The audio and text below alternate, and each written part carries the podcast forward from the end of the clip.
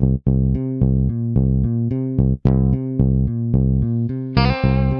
the Pitch. Der Sportpodcast mit Benny und David.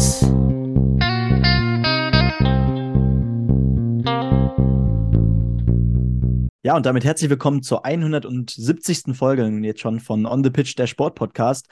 Wir hatten ja am heutigen Montag, wo wir jetzt auch diese Folge aufnehmen, ähm, ja schon reichlich und breit äh, über die Finals gesprochen, über die deutschen Meisterschaften, die in allen möglichen Sportarten, vor allem natürlich auch in der Leichtathletik stattfanden. Und ähm, na, da haben wir uns nicht lumpen lassen. Und ähm, dadurch, dass wir einen guten Kumpel haben, der bei den deutschen Meisterschaften beim Stabhochsprung dabei sein konnte und ähm, da auch durchaus ganz gute Leistungen brachte, haben wir uns gedacht, äh, wir laden ihn einfach mal in den Podcast ein und ähm, damit erstmal herzlich willkommen an David und an Jan Volkmar. Moin, moin. Hallo. Hi. Genau, dann übernehme ich vielleicht die Rolle einmal Jan vorzustellen. Auch Hallo von meiner Seite. Ähm, Jan Volkmar, 21 Jahre alt, kommt genau wie wir aus dem wunderschönen Eschwege im wunderschönen Werra-Meißner-Kreis Nord Nordhessens und ist, ähm, wenn man sich jetzt mal die Rangliste zum Beispiel der Zehnkämpfer anguckt in diesem Jahr, der 16 beste Zehnkämpfer, den wir in Deutschland im Moment Stand heute haben, 10. Juli 2023. Und ähm, ja, wir geben so ein bisschen heute einen kleinen Ritt so ein bisschen durch deine bisherige Laufbahn, Jan. Ähm, wie bist du zur Leichtathletik gekommen? Wie bist du überhaupt äh, jetzt in deiner aktuellen Phase zugange? Also du studierst in den USA. Ähm, ist das auch ja quasi schon Unikat in der Starterliste gewesen beim Stabhochsprungwettbewerb jetzt? Ähm, wie ist dieser Stabhochsprungwettbewerb gewesen? Wie siehst du generell so deine Zukunft? Wie war es mit den großen Namen in einem Wettkampf zu sein? Darum wird es heute gehen. Ähm, falls ihr wie gesagt noch weitere Interviewideen habt für dieses Jahr, schreibt uns gerne at onthepitch-pod und dann äh, Jan, ist es so ein bisschen auch gemeinsame Geschichte tatsächlich. So 2008, 2009, 2010 waren so die Jahre, als wir gemeinsam beim Eschweger TSV gestartet haben in der Leichtathletik und deswegen hat es mich natürlich ganz besonders gefreut. Ähm, ja, den Eschweger TSV und natürlich auch dich im Fernsehen zu sehen. Und ja, dann kannst du vielleicht nochmal kurz deinen Weg in die Leichtathletik skizzieren, warum genau diese Sportart das erstmal allgemein geworden ist bei dir. Ja, das kann ich ganz gut erklären. Erstmal würde ich sagen, äh, der Eschweier TSV ist, glaube ich, noch nie so oft im Fernsehen genannt worden wie dieses Wochenende. Ähm, und ja, wie ich jetzt zur Leichtathletik gekommen bin, das ist eine gute Frage.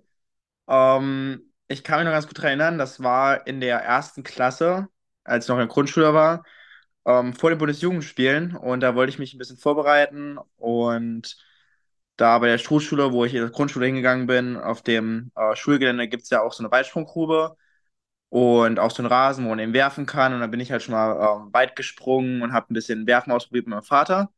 Und das lief tatsächlich ganz gut. Und dann, ja, habe ich einfach Spaß dran gefunden und habe mich dann ähm, ja, dem EDSV angeschlossen. Und seitdem jedes Jahr, jeden Monat, jede Woche im Prinzip auf dem Platz.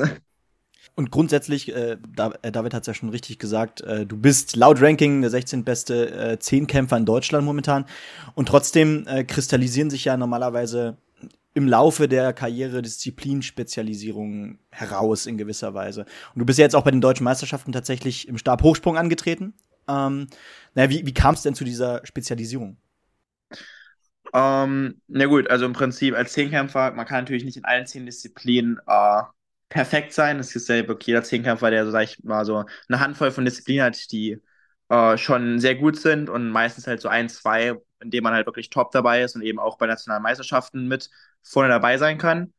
Und ja, genau, so ist es eben in dem Sinne auch bei mir. Damals war es ja noch ein Neunkampf, äh, vor dem Neunkampf, also erst macht man ja Neunkampf, dann Zehnkampf in Deutschland und da muss man eben auch schon Stab können.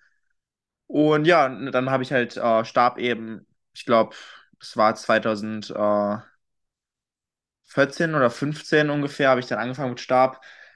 Und ja, genau, und das lief halt extrem gut tatsächlich von Anfang an. Ich hatte natürlich auch einen wirklich perfekten Trainer dafür, Thomas Weise. Und der hat mich wirklich echt weit vorangebracht und bringt mich immer noch echt super weit voran und macht super viel Spaß. Und er hat mir in dem Sinne so ein bisschen Liebe für Stabhochsprung in mir entfacht. Und ja, genau, so kann man das in dem Sinne äh, ja, nennen.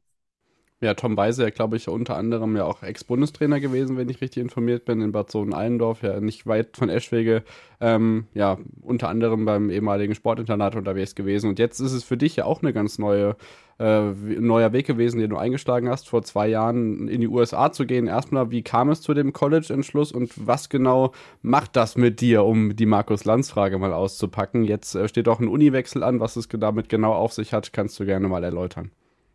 Ja, gerne. Ähm, also generell bin ich ja in die USA gegangen, einfach weil, gut, einmal natürlich die Experience, die Erfahrung ist halt wirklich unbezahlbar, die man halt im Ausland allgemein macht. Aber spezifisch jetzt auf den Sport ist die Förderung in den USA halt nochmal in dem Sinne besser, weil sie halt auf die Sportler abgeschnitten ist. Es ist halt nicht so zentralisiert wie in Deutschland, wo man halt in größere Städte ziehen muss und dann eben dann auch, wenn man halt zum Studium gehen möchte, eigentlich nur Polizei, Bundeswehr in dem Sinne hat wo man dann die große die Förderung eben bekommt.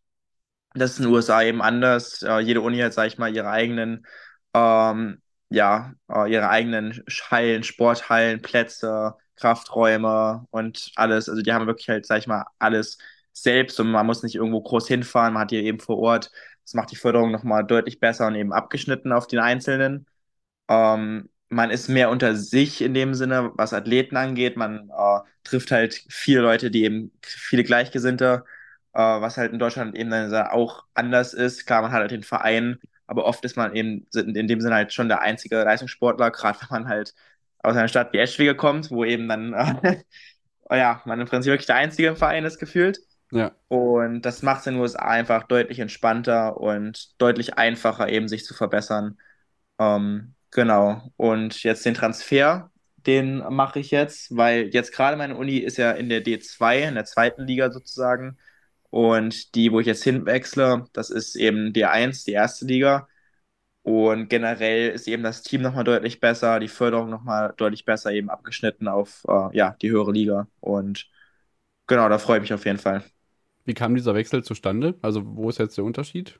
Um, ähm, also zustande kam er eben, dass ich mich auf die Transferliste absetzen lassen und dann in Kontakt getreten mit mehreren Unis, weil ich eben äh, wechseln wollte, weil jetzt meine Uni, wo ich eben jetzt äh, momentan noch bin, beziehungsweise wo ich halt jetzt die letzten zwei Jahre war, die haben eben jetzt kein, nicht direkt eine Halle vor Ort und das war halt im Winter immer ein großes Problem.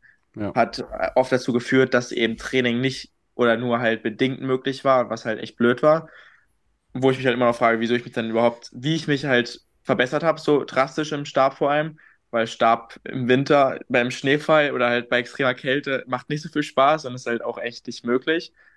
Und genau, halt solche eben, solche Faktoren, die haben dann ja mit reingespielt, dass ich mich dann entschieden habe, den Transfer halt durch, äh, durchzuziehen. Genau, also wenn, wenn man natürlich von den besseren Bedingungen, sportlichen Bedingungen äh, und äh, der be besseren Möglichkeit, sich einfach weiterzuentwickeln, auch sportlich ähm, in den USA, wenn man das äh, anspricht, dann äh, kommt man natürlich auch zum Punkt, äh, dass du natürlich sehr ehrgeizig bist. Und da ist dann natürlich die Frage, ähm, ja, was sind deine Ziele noch? Du warst jetzt bei den, bei den ersten Finals dabei. Ähm, siehst du eine realistische Möglichkeit, es auch äh, auf internationale Turniere äh, zu schaffen, EM, WM? Ähm, und wie sieht's da mit der Disziplin aus? Also sieht's da perspektivisch dann doch eher aus, dass du wieder auf Zehnkampf umswitcht? Ähm, oder fühlst du dich so wohl jetzt äh, gerade auch mit dem Stab, äh, dass du sagst, ich könnte mir echt vorstellen, da jetzt meine Karriere auch mit durchzuziehen? Ja, also in erster Linie bin ich ja schon auf jeden Fall immer noch Zehnkämpfer. Klar, ich war jetzt äh, bei Deutschmeisterschaften im Stab, aber ich bin ja auch in dem Sinne in hm. Zehnkampf qualifiziert. Nur leider halt 1. September sind die und dadurch kann ich leider nicht teilnehmen. Äh, aber ich bin ja auch letztes Jahr zum Beispiel U23 deutscher Vizemeister geworden im Zehnkampf und habe allgemein im Zehnkampf schon viele Erfolge eingefahren, war jetzt auch ja in den USA bei der NCAA-Meisterschaft, der, der DD2 am Start für den Zehnkampf und ja, habe schon viele Erfolge auch im Zehnkampf eingefahren. Also generell erstmal der weitere Weg geht für mich erstmal in den Zehnkampf, ähm, aber Stab natürlich schon mit eins der Disziplinen, die ich am meisten fokussiere.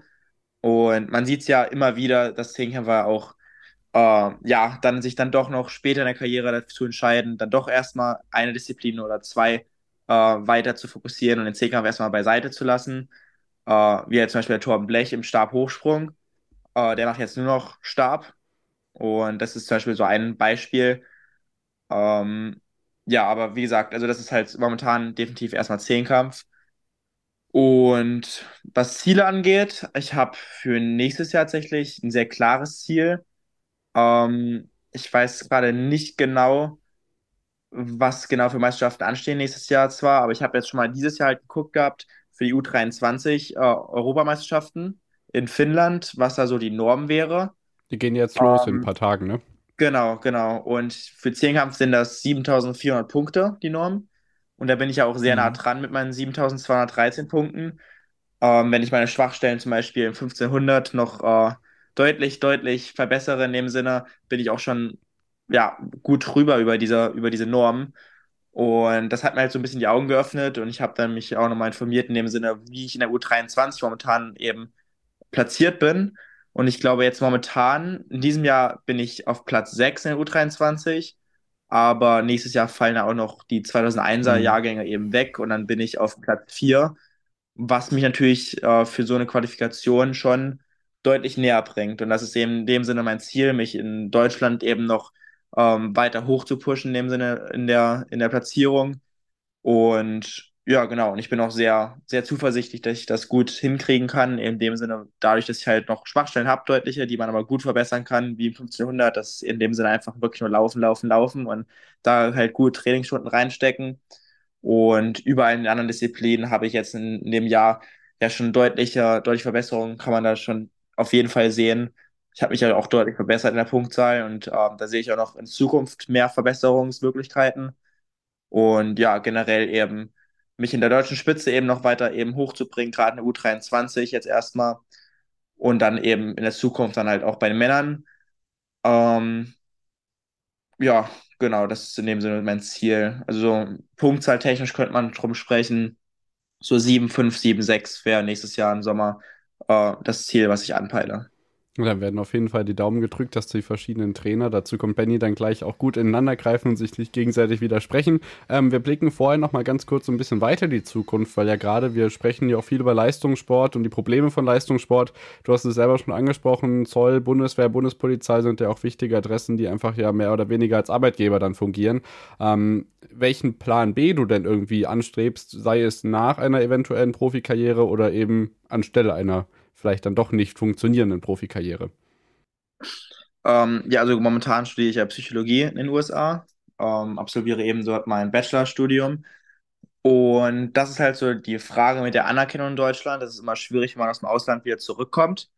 Ähm, jetzt momentan habe ich mir da auch schon mehrere Pläne zurechtgelegt. Entweder ich komme eben nach diesem Bachelorstudium in zwei Jahren zurück nach Deutschland und mache dort eben weiter mit meinem Master das ist eben eine Möglichkeit. Wenn es mit der Anerkennung schwierig ist, überlege ich vielleicht doch auch noch ein, zwei Jahre in den USA zu bleiben. Äh, ich habe auch schon Angebote dort bekommen, äh, als sozusagen Assistenzcoach dort weiterzuarbeiten, mir dadurch das Masterstudium finanzieren zu lassen, wo in Essen alles würde dann bezahlt werden. Und dann könnte ich da aber trotzdem halt noch weiter trainieren, würde eben halt aushelfen im Training und bei Wettkämpfen, aber könnte eben dort auch trainieren und halt auch mit zu Wettkämpfen und eben außerhalb der ähm, Konkurrenz eben mitstarten, was natürlich auch wiederum super Möglichkeiten mitbringen würde. Und das sind sozusagen jetzt gerade für die nahe Zukunft so diese Plan A und Plan B. Und ja, genau. Schatz, ich bin neu verliebt. Was? Da drüben. Das ist er. Aber das ist ein Auto. Ja, eben. Mit ihm habe ich alles richtig gemacht. Wunschauto einfach kaufen, verkaufen oder leasen. Bei Autoscout24. Alles richtig gemacht. In rund 40 Folgen habt ihr mich jetzt schon sagen hören, I want to tell you about the Beatles. Ich habe euch die Geschichten zu ihren Alben und ihren Songs erzählt, euch ihre wichtigsten Wegbegleiter und Vertraute vorgestellt und natürlich die Orte, die für die Bandgeschichte eine wichtige Rolle spielten. Habt ihr die drei bisherigen Staffeln schon durchgehört? Nein? Na, worauf wartet ihr dann noch? Rein in den Podcatcher eurer Wahl und einfach mal losgehört. Und folgt gerne auch unserem Instagram-Kanal iwtty-Beatles Podcast. Und dann nochmal die Frage, also David hat es ja gerade schon eigentlich so ein bisschen vorher, vorweggenommen, aber ähm, natürlich äh, gibt da sicherlich auch ein paar Pro äh, Kommunikationsherausforderungen äh, zwischen den Trainern. Das heißt, du hast äh, deine Coaches äh, in den USA an deinen Unis, äh, du hast, äh, wie schon David gesagt hat, äh, Tom Weise hier. Ähm, irgendwie spielt ja dein Papa auch äh, doch eine wichtige Rolle immer noch in, dein, äh, in deinem Training und äh, generell in deiner Karriere. Ähm, wie funktioniert äh, diese Kommunikation zwischen den Trainern, dass man, dass man da auch zumindest, äh, naja, ein Konzept verfolgt, was sich nicht gegenseitig widerspricht, zum Beispiel. Ja, ähm, also mein Vater ist in dem Sinne hier in Deutschland, was Zehnkampf angeht, mein Haupttrainer. Äh, Thomas Weise trainiert mich in dem Sinne im, im Stabhochsprung, bildet mich dort eben weiter. Äh, und mein Vater in dem Sinne in den restlichen Disziplinen. Äh, das ist halt das, wie es in Deutschland ja aussieht. Ähm, und in den USA hat man ja wirklich fast für jede Disziplin einen anderen Trainer.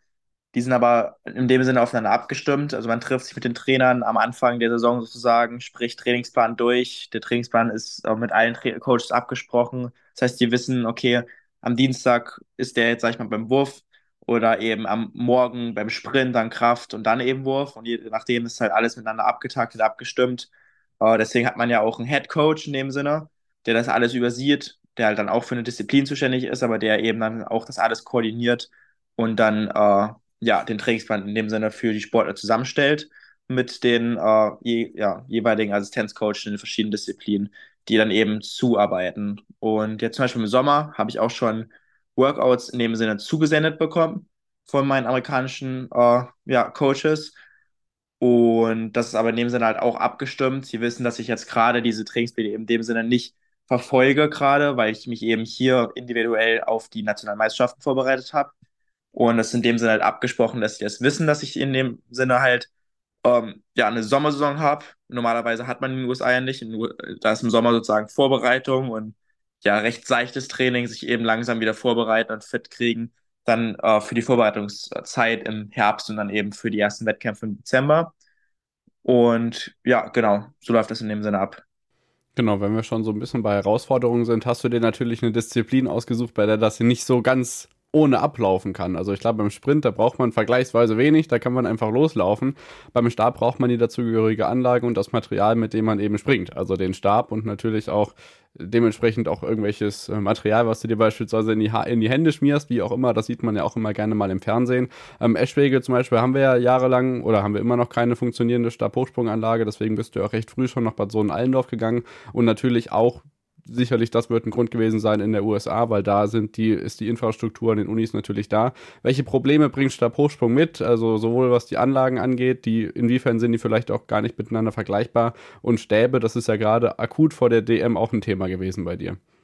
Ja, auf jeden Fall. Ähm, also generell kann man erstmal sagen, Infrastruktur ist in den USA, gerade was Stäbe angeht, deutlich besser.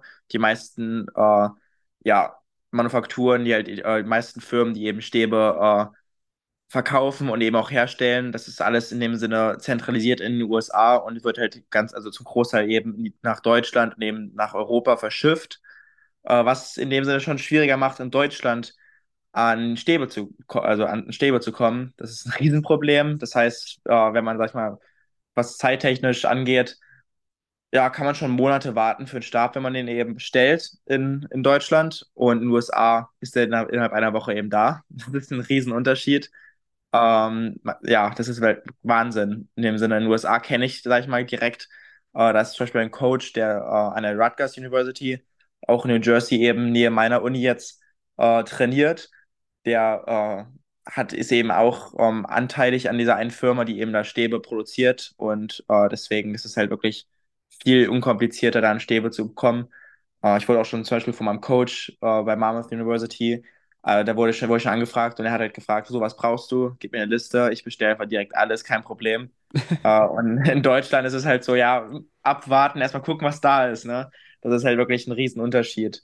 Ähm, und ja, auch was, sag ich mal, ähm, Matten angeht, ist ja auch ein Riesenproblem in Deutschland, wie du eben angesprochen hast, dass man eben teilweise auch die ja, Facilities in dem Sinne nicht hat.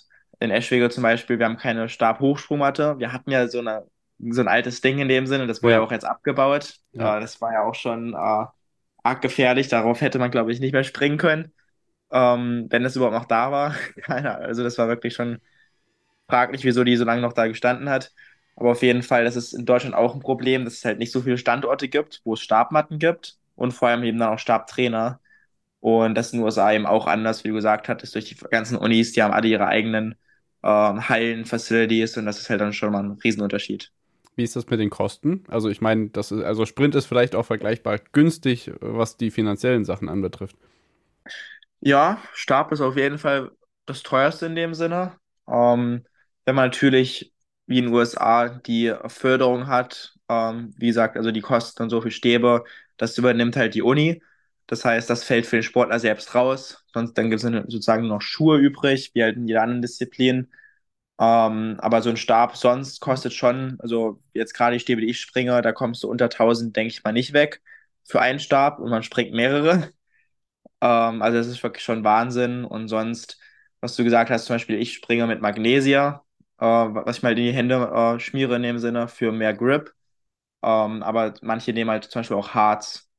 Ähm, und genau, da hat jeder seine eigenen Sachen. Aber generell ist Stab auf jeden Fall schon deutlich komplizierter als Sprint zum Beispiel, wo man nur seine Schuhe braucht, wie gesagt hast, und dann rennt man ja. halt. Ja, wir, wir springen noch mal kurz äh, ja, zu dem aktuellen Thema, eben zu den Finals. Ähm, wann und wie stand denn eigentlich deine Teilnahme an den deutschen Meisterschaften fest? Also gab es da so einen Schlüsselmoment, an dem du äh, gemerkt hast, geil, ich fahre, äh, ja, ich, ich, fahre zu, zu den deutschen Meisterschaften und darf da mit äh, so großen Namen wie Bokanda Litabere äh, face to face antreten? Ähm, ich habe ehrlich gesagt, also mein Ziel war im Prinzip seit Beginn des Jahres, Januar, habe ich mir halt das Ziel gesetzt, okay, ich will mich ja jetzt qualifizieren und dort eben dann springen bei den Finals und hat ja auch am Ende geklappt. Dankbar, sehr dankbar auf jeden Fall. Und ja, aber also ich hatte zwar das Ziel, aber ich habe jetzt eigentlich, würde ich sagen, also wenn, kann man vielleicht sagen, halt eben der Wettkampf, wo ich dann die 505, eben die Quali, die B-Norm gesprungen bin, äh, das auf jeden Fall vielleicht als Schlüsselmoment zu bezeichnen. Allerdings war von, es war ja früh noch in der Saison in dem Sinne, da war in dem Sinne noch keine Saison in Deutschland, es war ja April, Mitte April. In den USA ist die Saison ja deutlich früher, was in dem Sinne mir auch zugute gekommen ist, weil eben viele 505 gesprungen sind, die B-Norm. Aber ich war der Erste von allen. Das heißt, ich bin auf jeden Fall äh, in dem Sinne dann drin gewesen.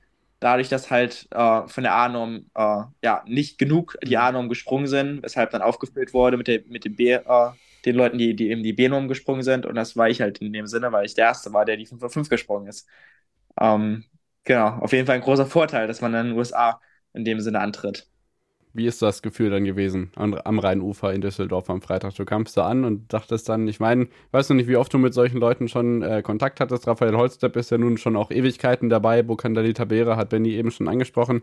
Aber auch natürlich auch junge Talente. Also Hendrik Müller beispielsweise finde ich schon bemerkenswert. Der springt mit 18 Jahren 5,50 Meter. Wie ist es mit solchen Leuten dann zusammenzutreten und äh, ja, gemeinsam dann die Deutschlands, äh, Deutschlands Krone auszukämpfen im Stabhochsprung? Ähm, also generell ist es tatsächlich recht entspannt, so blöd wie es klingt, aber an sich, wenn man halt in der Szene ist, kennt man halt die Leute eigentlich schon. Klar, so jetzt sage ich mal, Bukanda, gegen Bukanda bin ich noch nicht gesprungen, Raphael Holz selber bin ich noch nicht gesprungen, aber sonst gerade halt, die in meinem Alter sind, Henrik Müller, Louis Pröbsel oder so, mit denen bin ich halt alle schon gesprungen in dem Sinne. Man kannte sich, das ist halt schon recht familiär und dann das ganze Umfeld.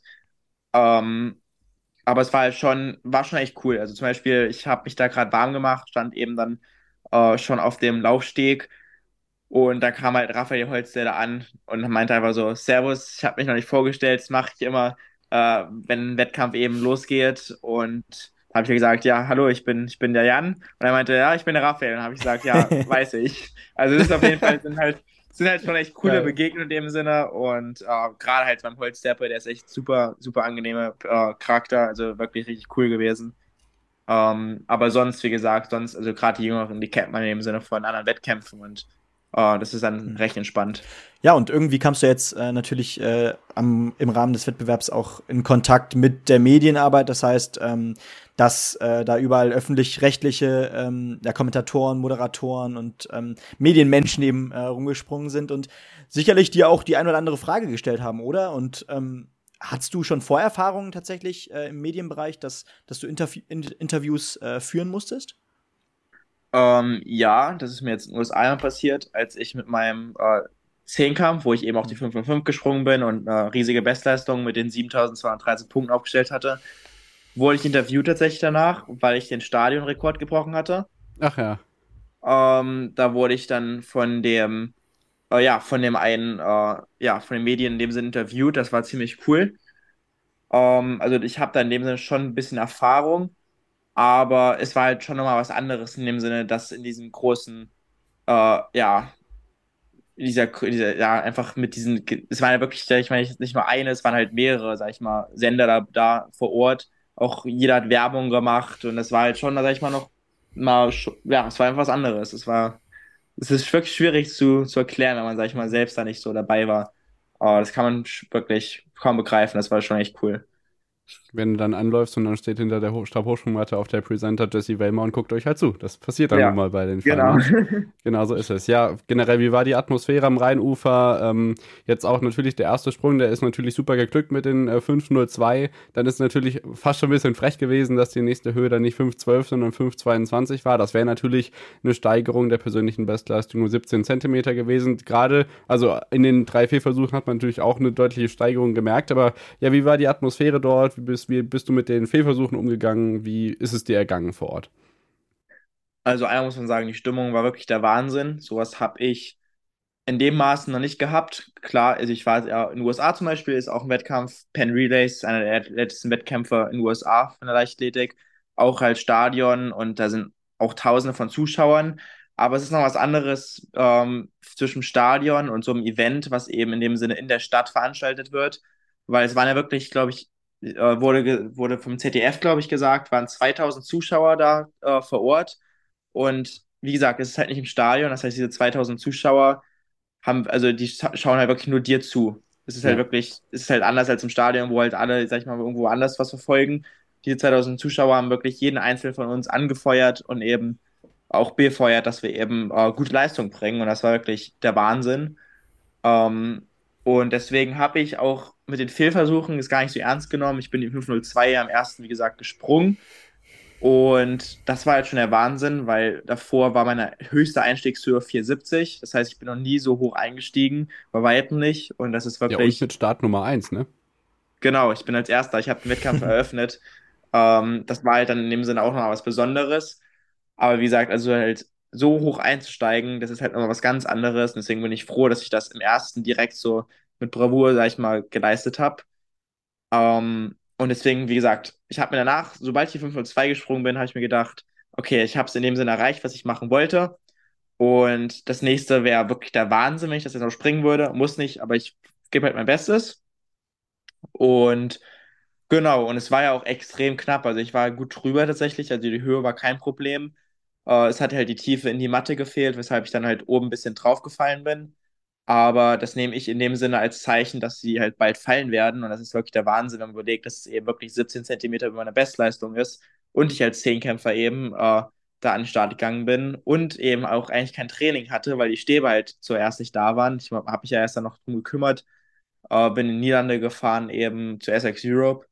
Ähm, und die haben ja Stäbe, sag ich mal, ausgeliehen und haben mir dann ins, äh, eben auch geholfen, weil die waren dann auch nochmal zu weich und nochmal geholfen, eben woanders Essex-Stäbe herzubekommen, die dann eben gepasst haben. Deswegen habe ich eigentlich kein großes Training machen können mit Stäben, die halt passen, was halt auch ein Problem war. Und dann hatte ich auch noch die Verletzung am Bein. Und es war, in, also ja, das Bild, was ich halt in dem Sinne versuche darzustellen, es war halt nicht perfekt. Aber ähm, das, gerade deswegen kann man einfach ja sagen, dass ich alles gegeben habe und das beste Ergebnis in dem Sinne rausgekommen ist. Und ja, bin ich aber super zufrieden. Ja, der, der Großteil der Leichtathletik-Wettbewerbe war ja auch, ähm, gut, du, dein, dein Wettbewerb war tatsächlich direkt am Rheinufer in Düsseldorf. Äh, der Großteil der Leichtathletik-Disziplinen äh, befand sich dann aber ja in Kassel an diesem Wochenende im Aue-Stadion und ähm, sicherlich hast du da auch die ein oder anderen Eindrücke mitnehmen können und äh, das ein oder andere verfolgt. Was war da so dein Eindruck? Weil ähm, also mein Eindruck ist immer, ähm, dass wir in Nordhessen äh, echt danach lechzen nach Spitzensport. Und das sieht man dann immer, wenn dann mal Events zum Beispiel im Austadion wie äh, von der Leichtathletik jetzt die deutschen Meisterschaften sind oder im Fußball, dass es da Willingen, Willingen. zum Beispiel, genau, Skispringen ist immer bombenvoll. Ja. Und im Fußball gibt's eben nicht diesen einen Verein, der da hervorsticht. Aber was waren so deine Eindrücke ähm, von Kassel? Ähm, Kassel war wirklich super an sich. Also die, ich liebe das Stadion, ich bin auch selbst da schon öfters gestartet. Uh, es ist wirklich, ja, ein Top-Zustand Top und uh, die verschiedenen, also die Matten, ist wirklich alles einfach immer noch wie neu. Also es ja. ist wirklich einfach für die Sportler echt super da zu starten. Um, ähm, aber auch, also die Stimmung war wirklich super. Es war in dem Sinne, die Sitzplätze waren alle voll. Ähm, das war auch deswegen gerade, weil die, es war ja so heiß und so schwül, dass die sich oben aufgemacht haben. Das heißt, selbst die, die Stehplätze hatten, konnten in dem Sinne in den Bereich mit den Sitzplätzen rein. Äh, dadurch waren halt die, die Tribüne und die Gegentribüne halt komplett voll äh, mit Zuschauern, was halt, sag ich mal, wirklich geheilt hat wie sonst was, wenn die dann angefangen haben zu klatschen. Ähm, es gab die ein oder andere Aloha-Welle halt noch und es war halt wirklich, es war, war Wahnsinn. Äh, die Stimmung war echt klasse. Ich glaube, die Athleten haben es auf jeden Fall auch mitgenommen, äh, trotz der Hitze. Ähm, und ja, genau, also war wirklich klasse.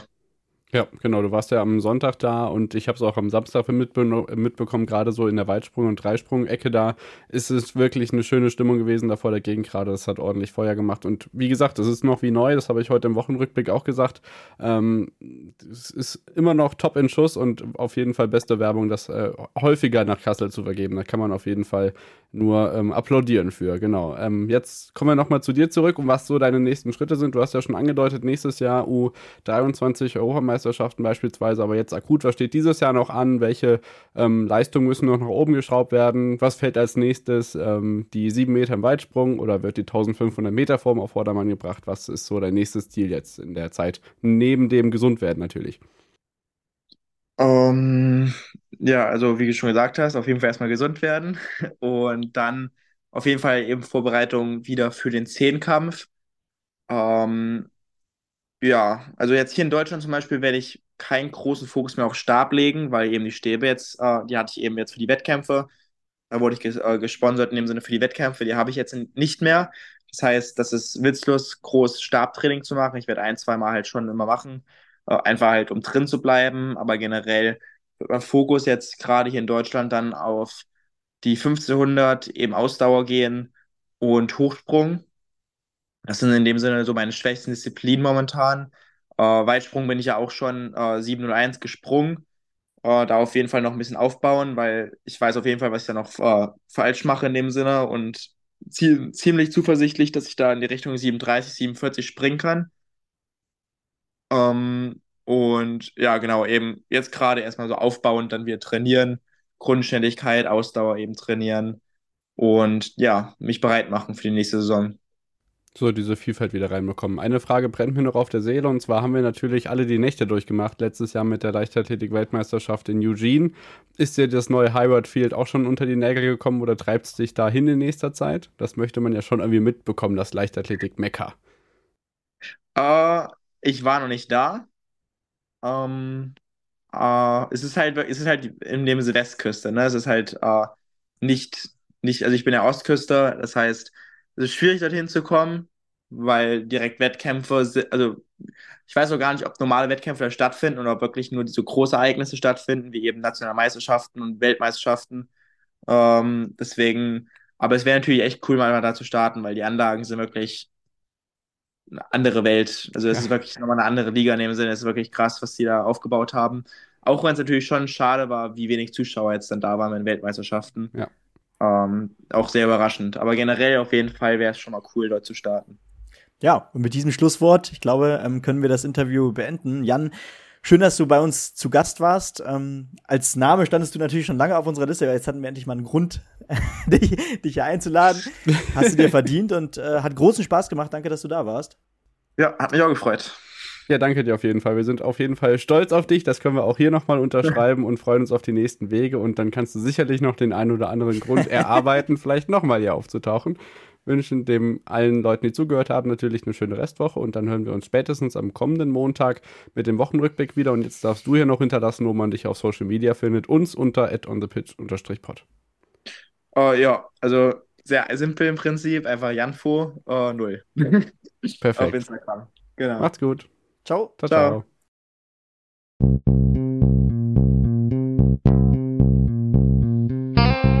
On the Pitch der Sportpodcast mit Benny und David.